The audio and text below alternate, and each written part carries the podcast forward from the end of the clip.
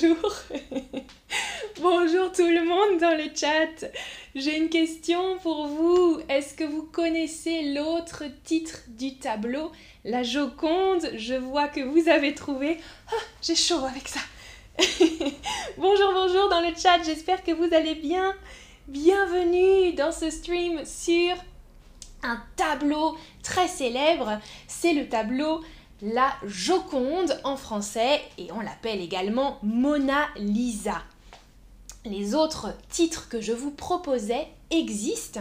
La jeune fille à la perle, la jeune fille à la perle, c'est The Girl with the Peel Earring ou euh, La naissance de Vénus, The Birth of Venus. Deux tableaux célèbres, mais ce ne sont pas les autres titres du tableau La Joconde. La Joconde en français, c'est Mona Lisa dans beaucoup d'autres langues. Mona Lisa, Mona Lisa, je ne sais pas si vous le savez, Mona, c'est l'abréviation de Madonna. Madonna Lisa comme Madame Lisa. Madonna Mona Lisa. Madame Lisa, c'est la femme qui a servi de modèle au tableau. Alors, vous voyez ce tableau la Joconde, c'est un tableau de Léonard de Vinci. Le peintre Léonard de Vinci, on francise également son nom.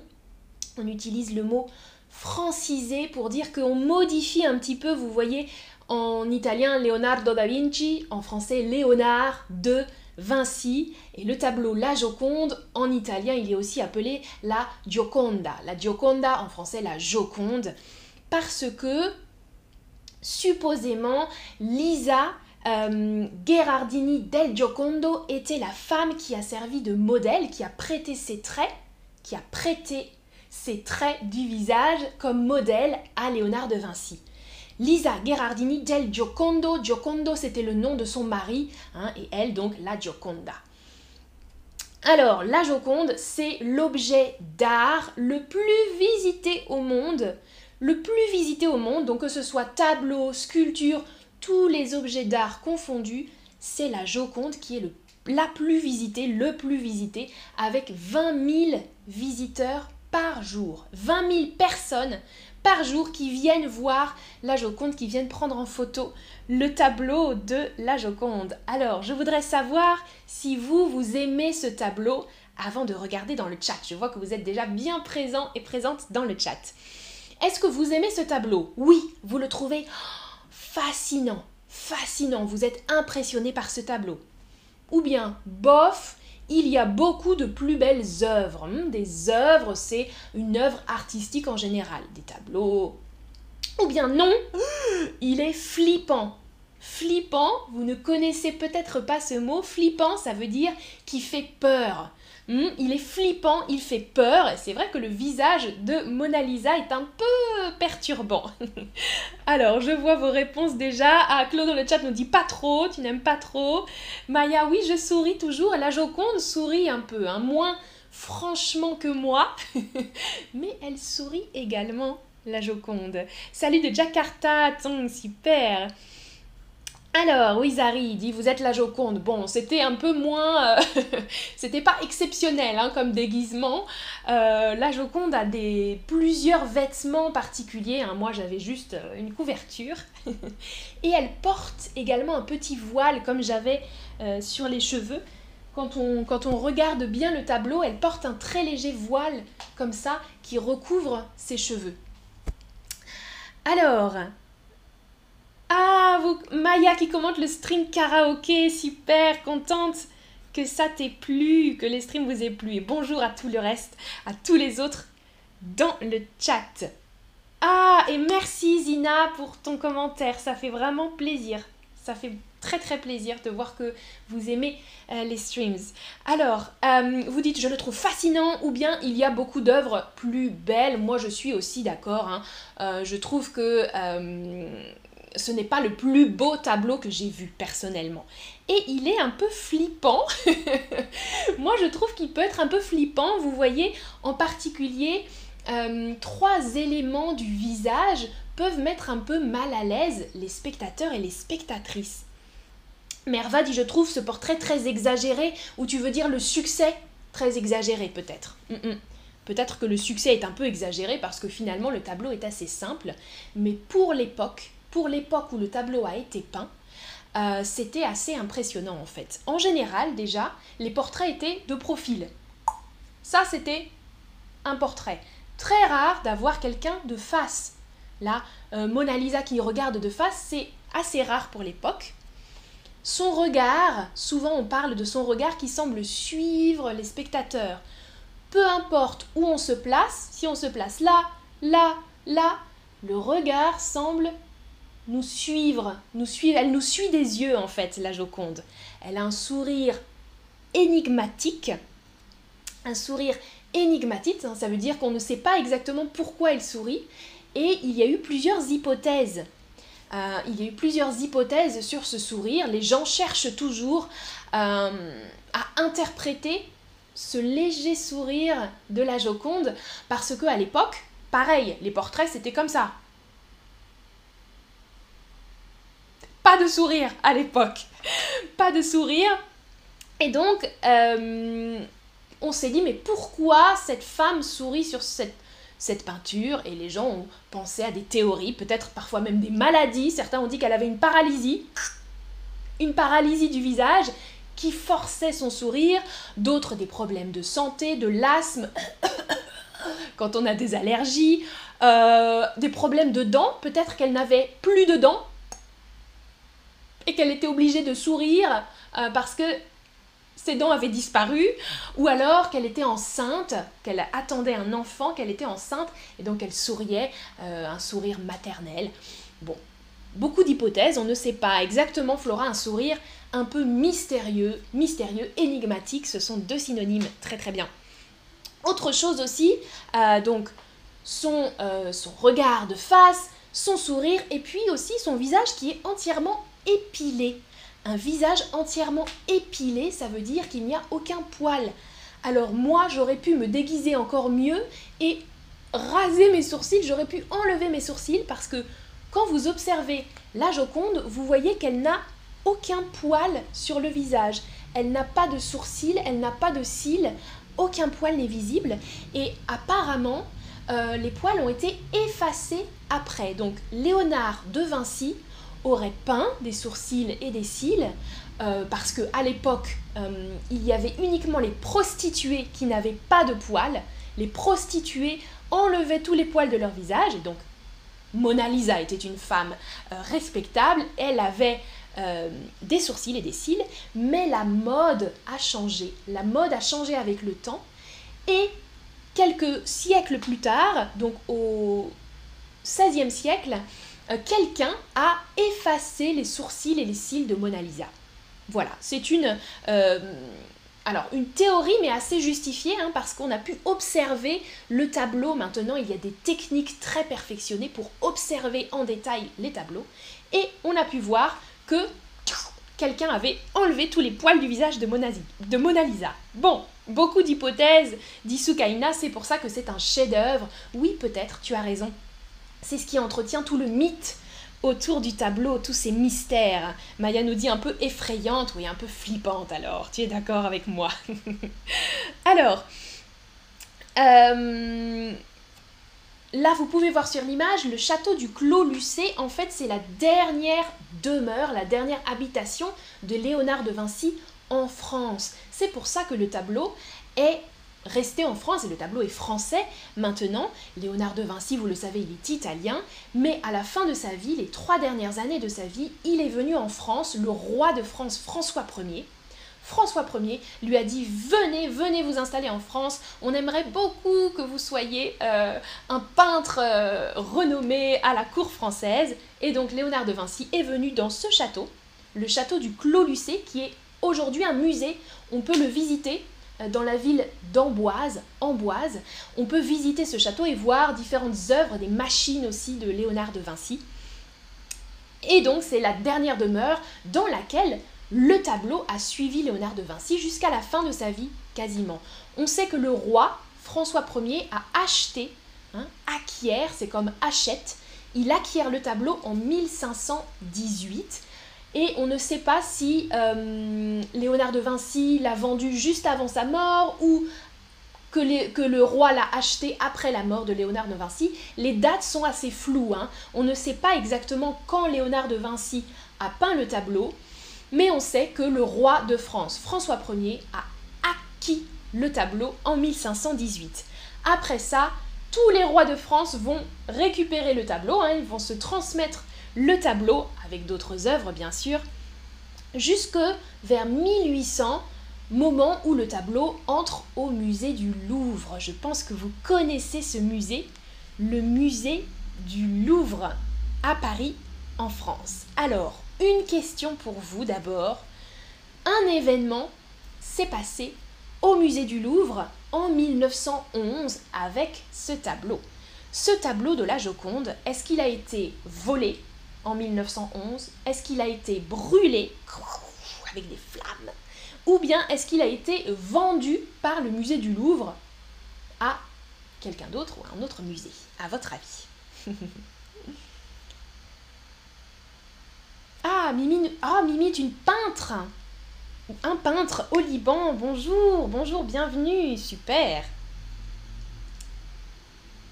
alors, bravo, vous connaissez déjà la réponse. Ce tableau a été volé en 1911 et euh, personne n'a su qui avait volé le tableau pendant deux ans. Donc en 1911, le tableau a été volé et c'est seulement en 1913 qu'on a découvert le coupable. Pendant tout ce temps, plusieurs suspects, euh, on a trouvé plusieurs suspects et plusieurs personnalités publiques ont été suspectées. Par exemple, un, grand poète français, Apollinaire, le peintre Picasso. On a pensé aussi que ça pouvait être Picasso qui avait organisé le vol de la Joconde.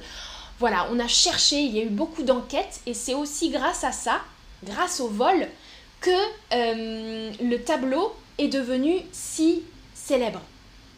On a beaucoup parlé de ce tableau dans la presse et le musée du Louvre a offert une grande récompense, ça veut dire euh, une somme d'argent qui a été proposée à la personne qui trouverait le coupable ou à la personne qui retrouverait le tableau. Une grande, grande somme, 25 000 francs à l'époque, c'était très grand. Et donc, avec tout ça, le tableau est devenu très célèbre. Les journaux parlaient beaucoup euh, de ce tableau. Voilà, c'est comme ça que c'est devenu très célèbre euh, suite au vol du tableau vous voyez, regardez une photographie d'époque avec l'emplacement vide du tableau. Le tableau de la Joconde était normalement entre ces deux autres tableaux et il n'y est plus, il a disparu, il a été volé euh, pendant deux ans par un Italien, Vincenzo Perugia, euh, qui en fait avait travaillé au musée du Louvre. Il est vitrier, hein, il était vitrier, Vincenzo, et il avait fabriqué les vitres de protection euh, souvent les tableaux, hein, maintenant les tableaux célèbres, sont protégés par des vitres. Ça les protège du soleil, de la température et puis aussi euh, des agressions extérieures. Et donc lui, il avait participé à mettre sous verre beaucoup de chefs-d'œuvre du musée du Louvre. Et donc il savait hein, comment ouvrir euh, les verres et il a réussi à voler le tableau en 1911 et puis il l'a conservé chez lui dans une petite chambre à Paris dans le double fond de sa valise. Une valise, vous savez ce que c'est pour voyager, un double fond, c'est-à-dire que quand j'ouvre la valise, j'ouvre ma valise, ici c'est le fond, et eh bien il y avait un double fond sous le premier fond de la valise. Donc il pouvait cacher le tableau sous le fond de la valise. Un double fond. Hein, deux fonds, double fond.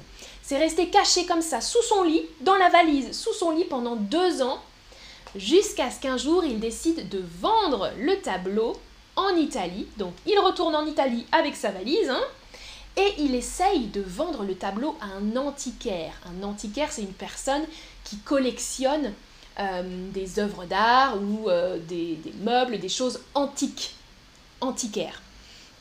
Et cet antiquaire reconnaît le tableau et appelle la, police, il prévient la police, le suspect est arrêté.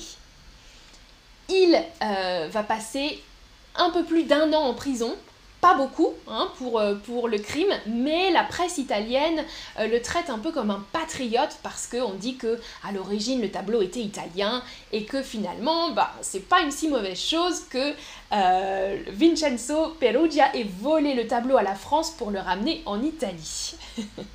bon, au final, le tableau va séjourner un petit peu en Italie, être exposé à Florence, et puis il va rentrer en France il va retourner euh, au musée du Louvre avant d'en disparaître euh, plusieurs fois au cours des années suivantes. À votre avis, pour quelles raisons Pour quelles autres raisons la Joconde, le tableau de la Joconde, a-t-il quitté le Louvre de nouvelles fois euh, après 1913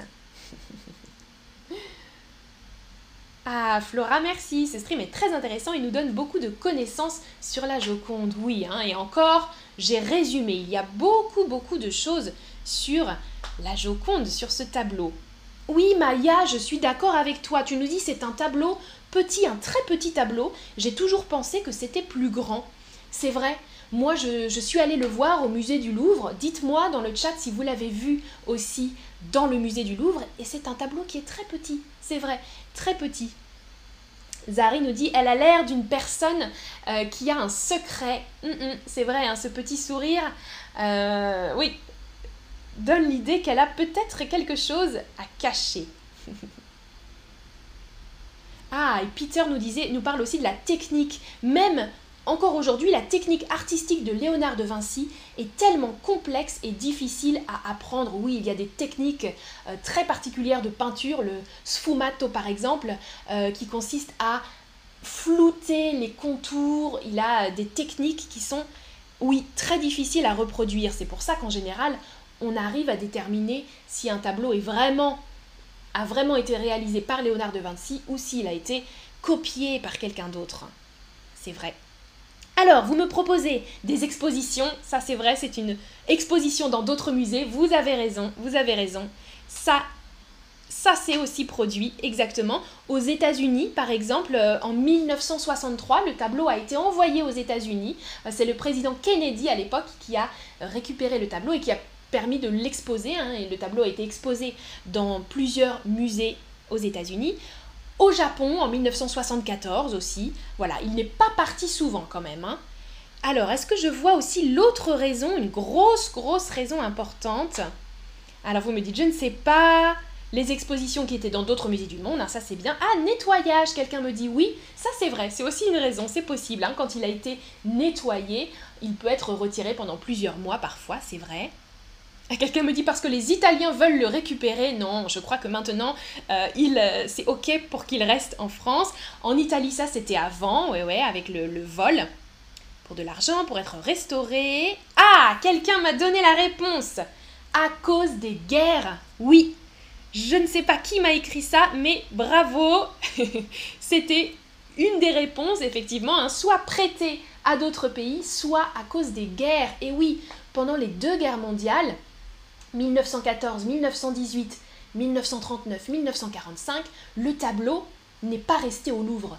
Il a été transféré soit dans d'autres musées moins importants, en 1914 par exemple pendant la Première Guerre mondiale, et pendant la Seconde Guerre mondiale, il y a tout un protocole très très important qui a été mis en place par le directeur des musées nationaux. Donc tous les musées euh, de France de l'époque, hein, le directeur avait pensé à une stratégie, à un plan dès 1938 pour préserver, pour protéger les œuvres d'art qui étaient dans les musées français et qui étaient potentiellement en danger.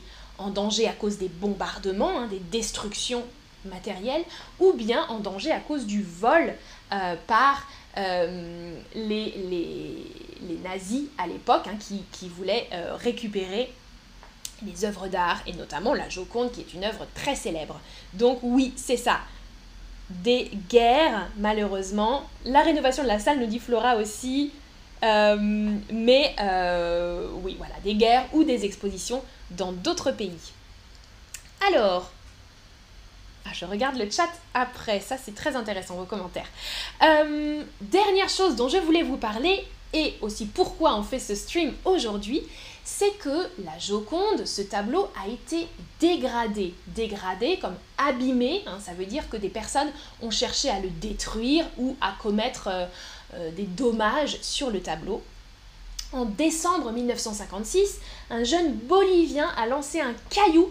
Un caillou, c'est une pierre, une roche. Il a lancé sur la vitre de protection qui a explosé. Euh, donc le tableau était protégé par une vitre, mais la vitre a explosé et quelques morceaux de verre, quelques éclats de verre ont abîmé le coude de Mona Lisa. Ça, c'est en 1956. Donc la toile du tableau a été un petit peu abîmée. Et puis en 2009, une touriste russe a lancé une tasse vide, une tasse à thé vide, pareil, sur la vitre. Euh, mais le tableau était un peu mieux protégé cette fois avec une vitre blindée. Hein. C'est une vitre vraiment qui résiste à beaucoup beaucoup de choses. Et pour finir, récemment, en mai 2022, un homme se faisant passer pour une vieille dame, se faire passer pour quelqu'un ou pour quelque chose, ça veut dire se déguiser, hein, faire semblant d'être quelqu'un d'autre. Donc c'est un homme qui s'est déguisé en vieille dame qui était dans un fauteuil roulant.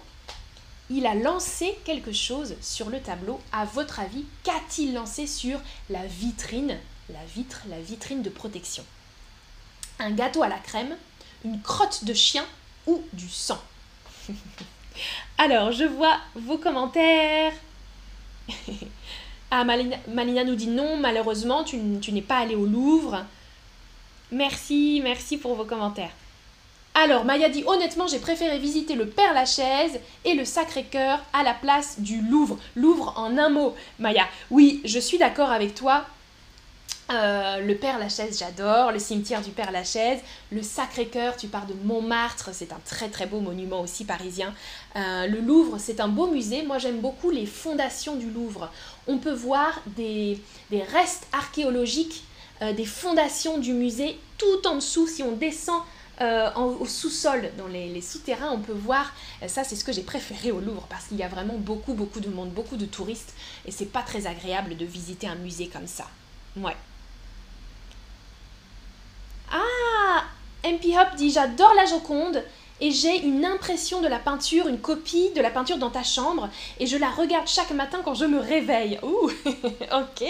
Alors toi, tu es un fan ou une fan de la Joconde. Parfait. Vous avez trouvé la bonne réponse. Beaucoup m'ont dit un gâteau à la crème ou du sang. Non, ce n'était pas du sang et ce n'était pas une crotte de chien. C'est un peu moins trash quand même.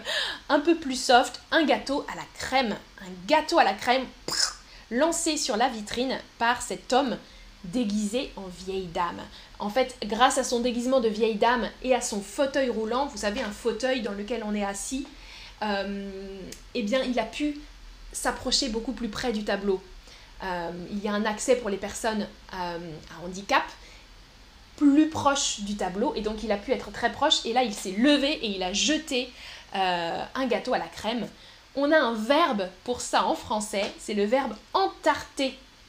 On peut entarter quelqu'un, par exemple les personnalités politiques euh, souvent, hein, il y a des, entartages de personnalités politiques et là, la Joconde a été entartée.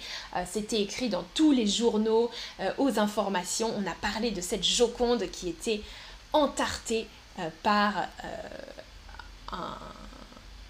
Je sais pas comment dire. par un voyou. voilà.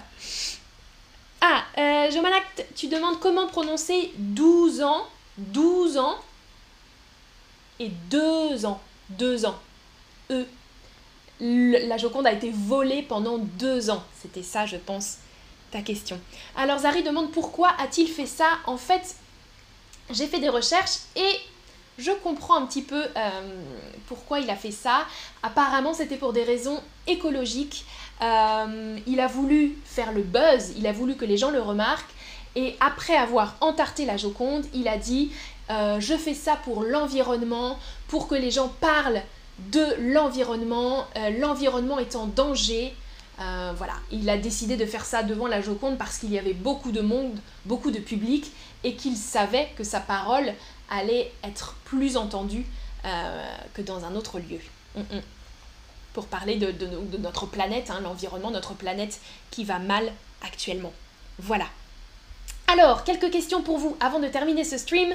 Est-ce que vous vous souvenez du verbe que j'ai utilisé qui signifie enlever les poils? Enlever les poils, est-ce que c'est appiler, épiler, dépoiler, appoiler? Ensuite, j'ai une dernière question et ce sera la fin de ce stream qui a duré longtemps. exactement, épiler, exactement. Hein. Épiler les sourcils, par exemple, ou les sourcils, on dit aussi. Épiler. Et est-ce que vous vous souvenez de l'autre adjectif que j'ai utilisé, un adjectif familier, hein, euh, vraiment informel, qui signifie qui fait peur? Oh là là, je trouve que euh, ce tableau est... ce film est... Est-ce que vous vous souvenez de cet adjectif qu'on utilise beaucoup? Et c'est aussi d'ailleurs euh, un verbe. Hein. Ça existe aussi en verbe. Bravo, bravo. Alors voilà, j'ai déjà... Quelqu'un m'a donné le verbe, super. Et l'adjectif aussi, top. Ah, quelqu'un me dit un flippant. Non, euh, ce n'est pas un nom. On peut dire un flip. J'ai eu un gros flip. Un coup de flip. Le verbe c'est flipper. J'ai flippé, j'ai flippé, j'ai eu super peur. Ou bien euh, c'est flippant. Énigmatique, c'est plutôt mystérieux. Ce n'est pas vraiment quelque chose qui fait peur. Hein. C'est. Euh, ouais, un petit peu différent. Et vous me dites, je ne sais pas, flippant, c'est ça. Flippant avec deux P. Effrayant, ça fonctionne aussi. Effrayant. Mais effrayant, c'est moins familier. Tu peux utiliser effrayant dans tous les cas, mais flippant, c'est quelque chose de très familier. Je flippe, oh là là, je flippe, j'ai peur. voilà quelques mots qu'on a vus aujourd'hui. Épiler, flippant, acquérir, hein, c'est acheter quelque chose, acquérir. Un double fond, un fond, un double fond. Euh, un antiquaire, une personne qui vend, qui collectionne des objets d'art. Et puis entarter, avec euh, une tarte ou un gâteau en général à la crème. Merci beaucoup d'avoir regardé ce stream. J'espère que vous avez appris des choses sur ce tableau célèbre et je vous dis à bientôt pour une prochaine vidéo. Passez une bonne après-midi.